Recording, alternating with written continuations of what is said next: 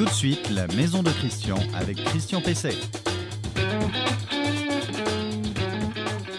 Eh bien, bonjour, bonjour, bienvenue dans, dans la maison de, Christian, dans la mienne, mais dans la vôtre surtout, euh, pour la rendre euh, plus accueillante, on va la rendre plus agréable, plus économe en, énergie.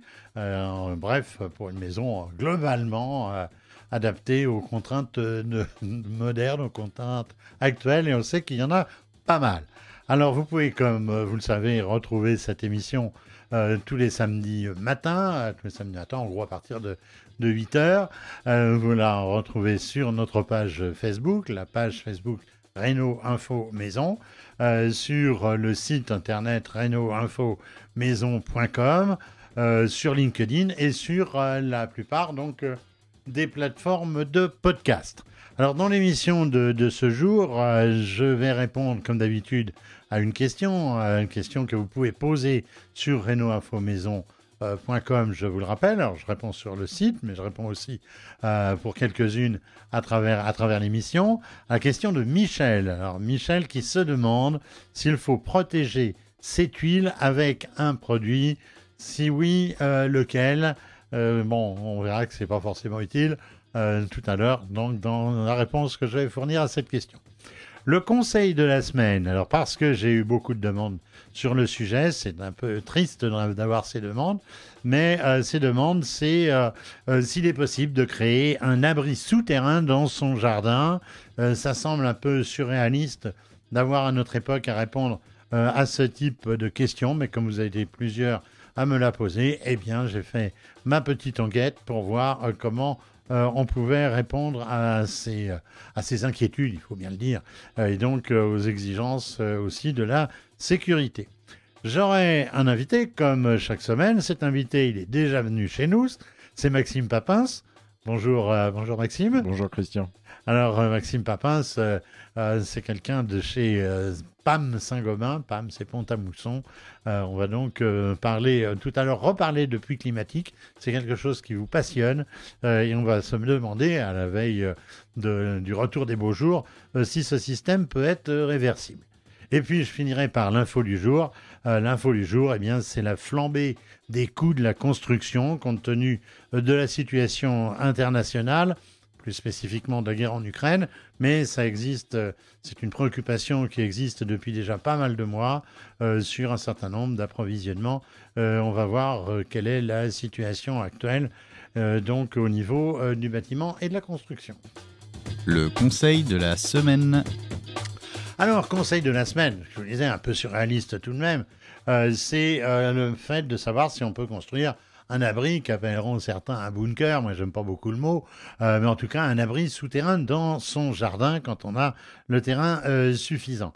Alors évidemment, quand euh, il y a des bruits de bottes, et plus que des bruits de bottes, même des bombardements à à peine plus de 1000 km de Strasbourg, euh, on comprend que certaines personnes puissent s'inquiéter.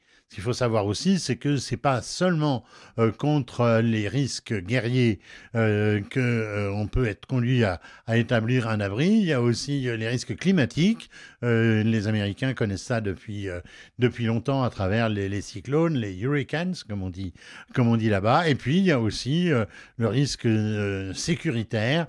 Certaines personnes bon, ont envie, dans peut-être des endroits où il y a beaucoup d'insécurité, d'établir, outre une pièce éventuellement dans leur maison, en tout cas euh, ce type, euh, ce type d'abri.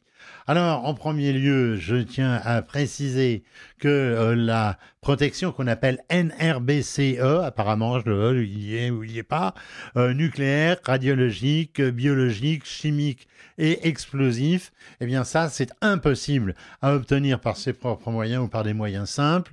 Euh, là, il faut vraiment recourir à des entreprises hautement spécialisées, euh, notamment au niveau, évidemment, on va le voir, des fermetures, mais aussi donc euh, de la, de la ventilation. Alors l'idée la plus simple qui vient, c'est d'enterrer un container. À ce moment-là, un container maritime, on l'enterre à 5 mètres de, de profondeur. Euh, c'est considéré comme la solution la plus simple la plus rapide, mais aussi peut-être comme la euh, parfaite mauvaise idée ou la fausse, la fausse bonne idée.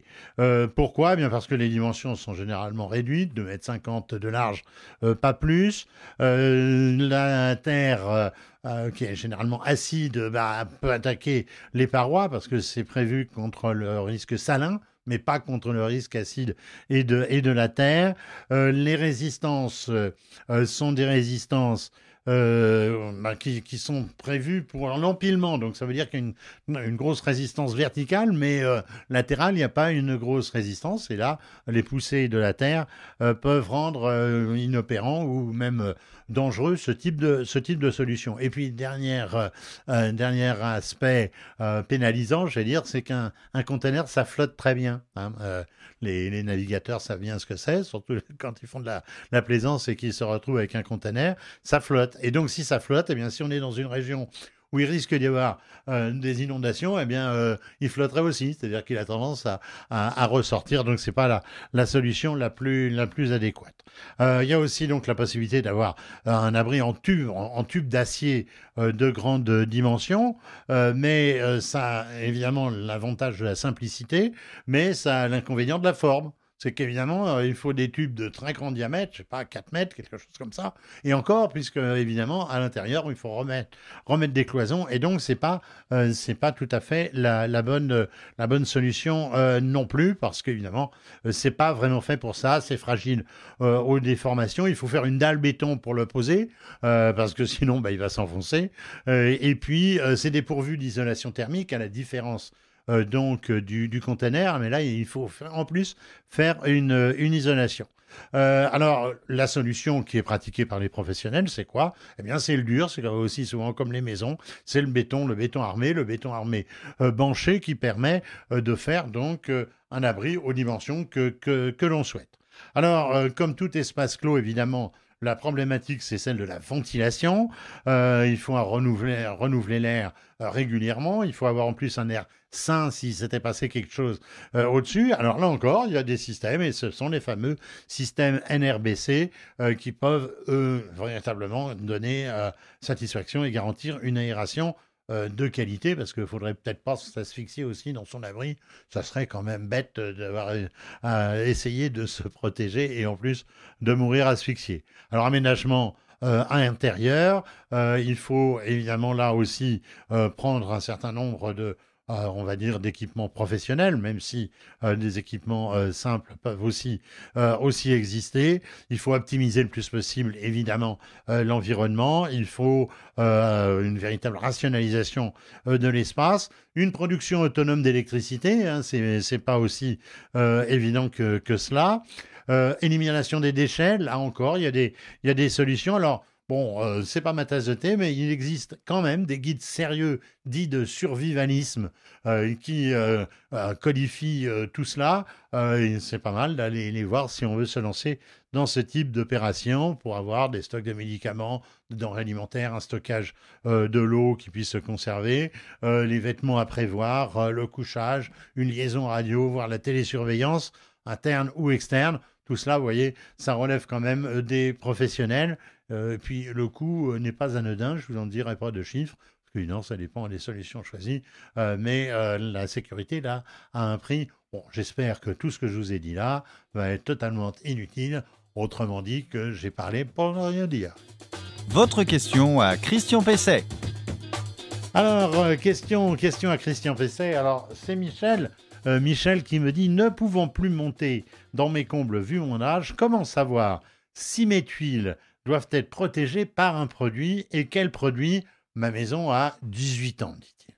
Alors, euh, ce que je commencerai par dire, c'est que les tuiles, c'est certainement, évidemment avec l'ardoise, mais c'est certainement le matériau de couverture le plus solide, le plus résistant, le plus durable. Alors, évidemment, il peut y avoir des incidents. Les incidents, c'est quoi? Ce sont essentiellement des incidents atmosphériques, la grêle, une tornade, euh, cela peut euh, faire envoler les tuiles, les fissurer sans les envoler d'ailleurs. Je rappellerai qu'il y a des moyens aussi pour sécuriser euh, les tuiles, c'est-à-dire qu'il y a des systèmes d'accrochage à l'intérieur, ce qu'on néglige, ce qu'on néglige souvent. Alors c'est tellement solide les tuiles que les fabricants euh, garantissent régulièrement leurs tuiles pendant évidemment 10 ans, ça, ça va de soi, mais 20 ans, 25 ans, il y en a même qui, qui garantissent leurs tuiles contre le gel pendant 30 ans. Donc vous voyez, il n'y a pas vraiment lieu euh, de s'inquiéter, euh, surtout lorsque sa maison a, a 18 ans. Il y a des tuiles qui ont plusieurs centaines d'années sur nos monuments historiques. Donc, vous voyez, c'est vraiment très, euh, très durable. Alors, hormis euh, les incidents climatiques, il y a aussi les risques de chute, chute d'arbres, chute d'objets. Alors, je rappellerai que euh, bah, une maison, elle est construite à un moment T, et puis il y a des arbres qui poussent autour. Bah, il faut les élaguer. Au bout, effectivement, de 18 ans, 20 ans, il peut y avoir véritablement des arbres de très haut niveau. Moi, j'ai planté un eucalyptus dans mon jardin il y a 10 ans. il fait 25 mètres. Donc, on voit que, évidemment, c'était pas prévu. Alors, il, ça va, il n'est pas trop près de la maison et il ne risque pas de, causer des dégâts euh, à, la, à la toiture. Euh, alors, un examen extérieur des tuiles, de toute façon, y compris avec des jumelles, permet tout à fait de s'apercevoir si elles sont en bon état, si elles sont fondues, etc. Alors, euh, là, évidemment, je, je, sens que Michel craint la porosité euh, de, de, de ces tuiles. Euh, alors là aussi, c'est un, c'est, un faux risque. Les tuiles ne sont pas poreuses. Euh, et si même il arrivait qu'elles soient poreuses, c'est pas ça qui va faire une véritable fuite de toiture. Alors, est-ce que, est-ce que derrière, il faut faire quelque chose, notamment, c'est la grande question, j'ai de la mousse sur ma toiture, est-ce qu'il faut que je l'enlève? Bah, La mousse, ça n'a jamais fait de mal à une tuile, sauf si on a des mousses qui sont épaisses comme ça, euh, qui pourraient peut-être décaler euh, les tuiles, mais je dirais que la mousse, eh ben, ça participerait plutôt à la cohésion de, la couverture. Alors ce n'est qu'une question de goût, d'esthétique. Euh, on voit régulièrement des gens avec des toitures toutes neuves et une maison qui ne l'est pas. Moi, je trouve que ça fait moche comme tout. Il faut peut-être aussi accepter une sorte de patine, de patine du temps. Alors surtout, pas de euh, pas de passage de nettoyeur haute pression avec une buse de décapage à, à 3 cm des tuiles, parce que là, en revanche, on va les décaper et on va risquer effectivement d'avoir des tuiles qui deviennent poreuses. Et puis, attention, attention aux arnaques, à ceux qui viennent vous voir en vous disant, oh là là, votre tuile, hein, vos tuiles, elles, sont- elles vont être poreuses, il faut faire quelque chose, il faut mettre un produit. En général, les mêmes passent avec un, nettoyeur haute pression et du coup, ils les rendent poreuses et après, il faut faire un, traitement. Alors, les traitements, ça existe. Ce sont des traitements hydrofuges euh, qui imperméabilisent la tuile si vraiment elle est, euh, poreuse. Et donc, euh, il y, a, peu de chances que ce soit le cas. Alors, ne vous laissez pas avoir. Euh, ne laissez pas rentrer les gens que vous ne connaissez pas euh, chez vous, surtout si, comme je l'ai compris, euh, notre interlocuteur Michel a un certain âge, puisqu'il ne peut plus monter dans, ses combles. Ne vous laissez pas avoir. Ne signez rien. Euh, Dites-vous que l'arnaque est peut-être possible. En tout cas, si jamais vous avez recours à une entreprise, un devis avec une entreprise sérieuse, connue dans l'environnement, avec un, registre de- des métiers ou du, du commerce selon la structure, euh, avec aussi des qualifications euh, attestées euh, et des produits de qualité. Euh, surtout, surtout, attention aux abus de faiblesse. Euh, encore une fois, ne vous laissez pas avoir. L'invité de Christian Pesset.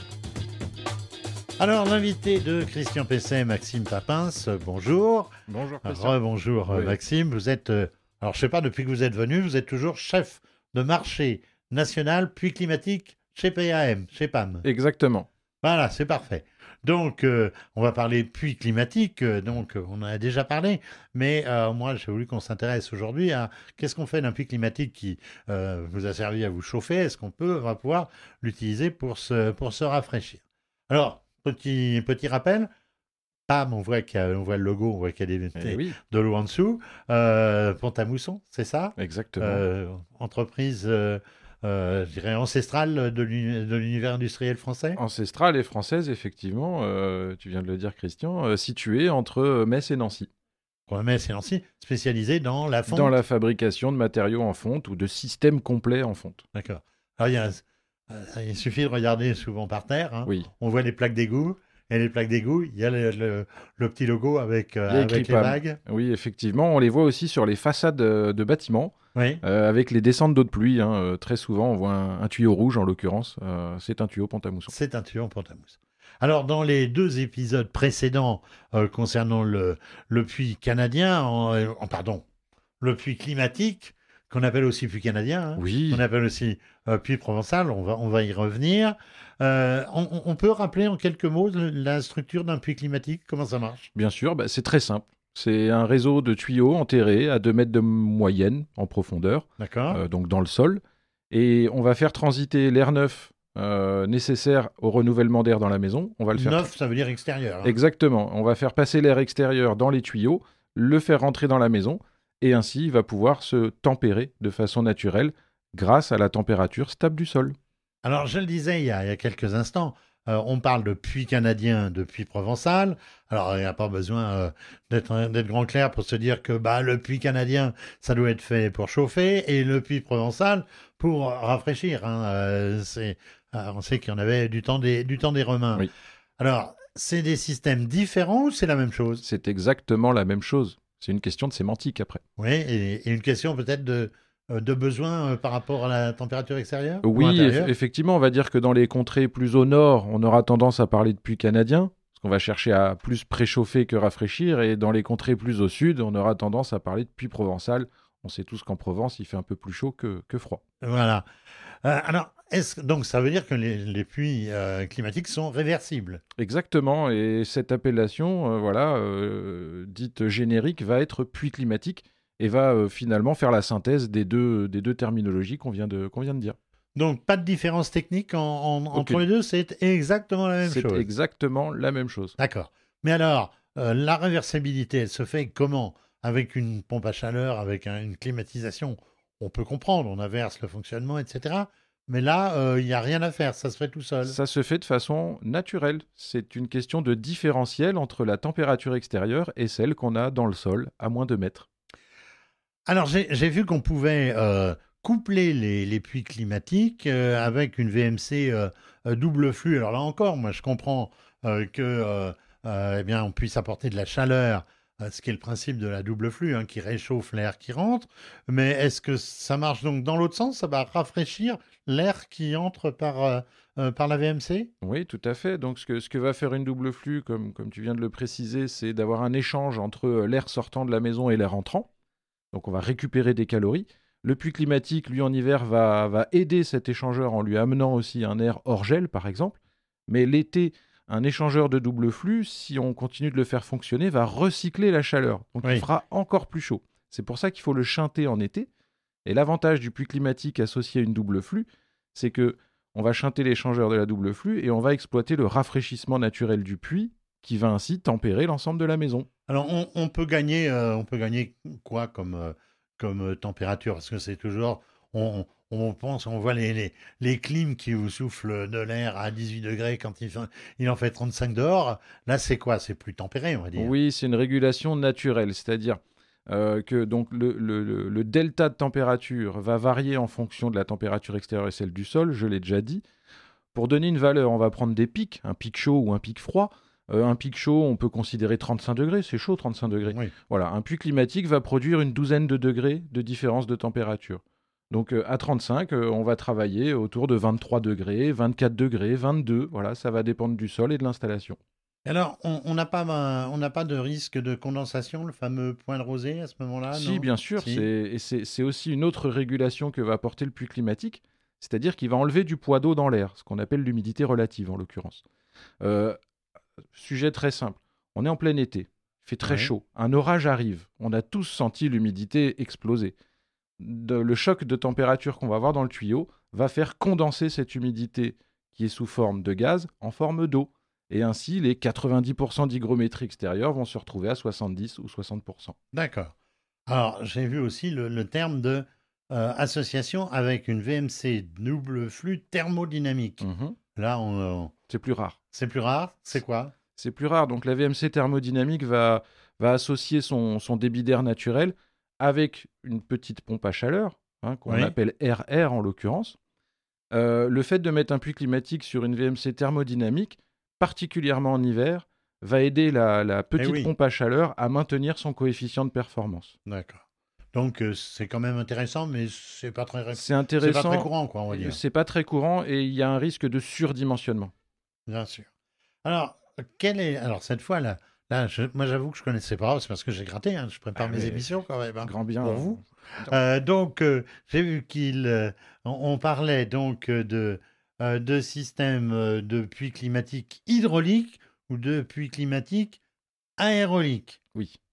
Il y en a un qui est plus réversible que l'autre, non pas? Alors, les deux sont réversibles, c'est-à-dire qu'ils vont pouvoir fonctionner en saison, également l'intersaison. Par contre, alors, un, la- l'application est la même. On va travailler sur un système de ventilation et on va tempérer via le sol.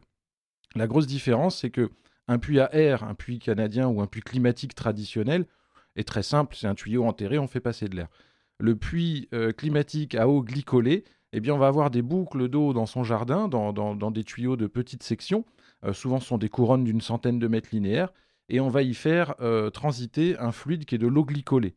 Ainsi, il va falloir une pompe pour actionner euh, le liquide, le faire passer dans le jardin, et ensuite, va passer dans un échangeur pour pouvoir transporter ces calories ou ces frigories dans l'air. D'accord. Donc, euh, navré, mais rien que dans mon explication, c'est déjà un petit peu plus Mais complexe. c'est pas un peu de la géothermie, ça? C'est une géothermie. C'est ce qu'on va appeler finalement quelque part un géocooling, Oui. euh, tout simplement. Alors, euh, les réglementations thermiques, la 2012, RT 2012, a fait place à la RE 2020. Alors, je crois que dans la RT 2012, bah, le puits euh, climatique, on connaissait pas beaucoup. Est-ce que ça va changer? Est-ce que, et notamment, dans, bien sûr, pour les particuliers, est-ce qu'on peut imaginer que ça devienne euh, subventionnable, euh, par exemple, par ma prime rénov? Alors, il y a, y a d'abord merci pour cette question parce qu'elle est trop rarement posée. Effectivement, en RT 2012, le puits climatique n'était pas valorisé sur les températures de confort d'été, par exemple. Actuellement, en RE 2020, qui est la nouvelle norme, donc si vous faites construire une maison, une nouvelle maison, vous devrez dépendre ou répondre à cette normalisation. Et aujourd'hui, le puits climatique est tout à fait valorisé, spécialement sur le confort d'été. Donc, n'hésitez pas à demander à votre fabricant de maison, votre constructeur, l'installation d'un puits climatique. La deuxième question, c'est celle de la prime rénov, par exemple. Justement, non. Euh, nous lançons actuellement des démarches auprès des instances pour rendre le puits éligible à toute forme euh, bah, de subvention. Ça serait une bonne idée. Alors, je, l'évoquais déjà euh, lors de votre précédente venue. Euh, Il y a des kits, il y a un kit Elixir, c'est ça chez vous? Oui, oui. oui. Est-ce que vous le, vous le commercialisez vraiment? On peut le faire soi-même? Ah, alors, le faire soi-même, il faut être un bon bricoleur. Travailler dans une tranchée à 2 mètres de profondeur, il y a, C'est il y a pas forcément évident. des éléments de sécurité à avoir, mais euh, quand on est dans un certain métier comme l'agriculture, par exemple, ou, ou le bâtiment, il est possible de, de- de le faire. Et oui, nous fournissons effectivement euh, des kits pour maisons individuelles qu'on retrouve sur notre site internet. En gros, ça coûte combien, on sait? Alors, en fourniture et pose, Oui. c'est-à-dire le- l'ensemble, euh, avec l'amener-repli du matériel, enfin vraiment l'ensemble, on va être dans une fourchette de 7000 à 8000 euros. D'accord, très bien. Bon, bah, je pense qu'on a, on a fait le tour sur la réversibilité. Donc, on peut considérer que on- c'est une forme de clim naturel, quelque part? On appelle ça une clim naturelle. Alors, pour revenir sur des chiffres très simples, le puits climatique va couvrir en hiver entre 20 et 30% des besoins de chauffage. Pas au-delà, puisque ce n'est pas un- une unité de chauffage, on va préchauffer. Mais enfin, 20 à 30% sur une facture énergétique, c'est sympa. Et en été, suivant le dimensionnement du débit d'air, on peut couvrir 80 à 100% des besoins de rafraîchissement. Très bien. Merci, euh, Maxime Papin. Je rappelle, vous êtes euh, chef de marché national pluie climatique chez PAM euh, Saint-Gobain. L'info du jour. Ah, l'info du jour, l'info du jour. Euh, depuis quelque temps, euh, je trouve que euh, mes infos du jour sont un peu attristantes. Alors celle-là, elle l'est plus particulièrement. Euh, bien avant les événements d'Ukraine, je vous avais parlé de l'augmentation de nombreux matériaux de, de construction, dont le bois, dont le bois, dont la raréfaction fait que beaucoup de chantiers euh, sont, sont arrêtés depuis plusieurs mois.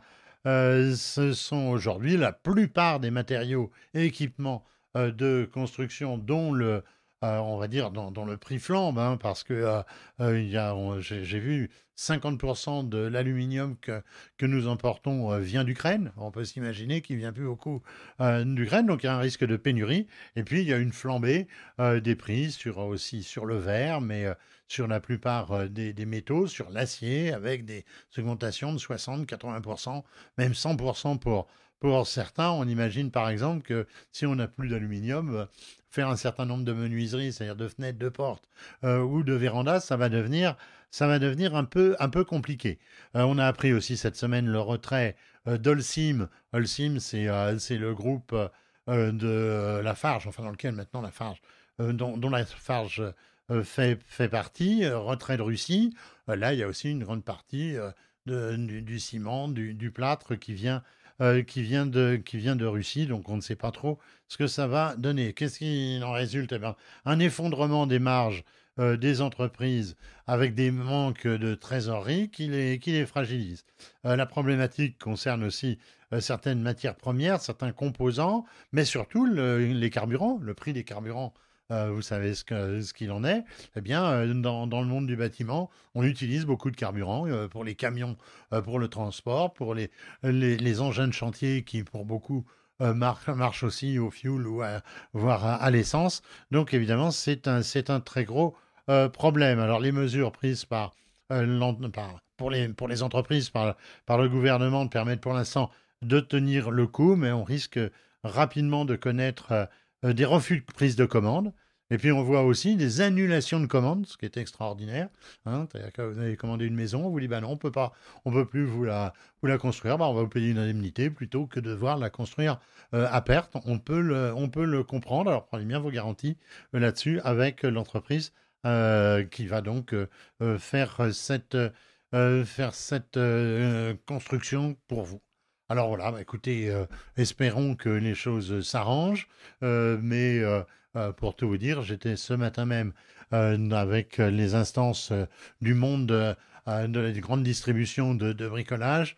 et on voit que si, évidemment, il y a une embellie, une embellie formidable donc dans, l'année 2021, il y a quelques inquiétudes aujourd'hui. je pense que, et je crois que Maxime Papin, ici présent, me disait tout à l'heure que euh, il n'avait plus de carrelage, il n'avait pas pu avoir le carrelage qu'il avait commandé. Voilà, eh bien écoutez, euh, euh, la maison de Christian touche à sa fin. la semaine prochaine, vous en aurez une nouvelle. Merci à Vincent à la technique. merci à Adrien pour la préparation de l'émission, ensuite pour son montage et sa diffusion. Je vous rappelle que vous retrouverez donc l'émission sur renoinfomaison.com, sur les principales plateformes de podcast.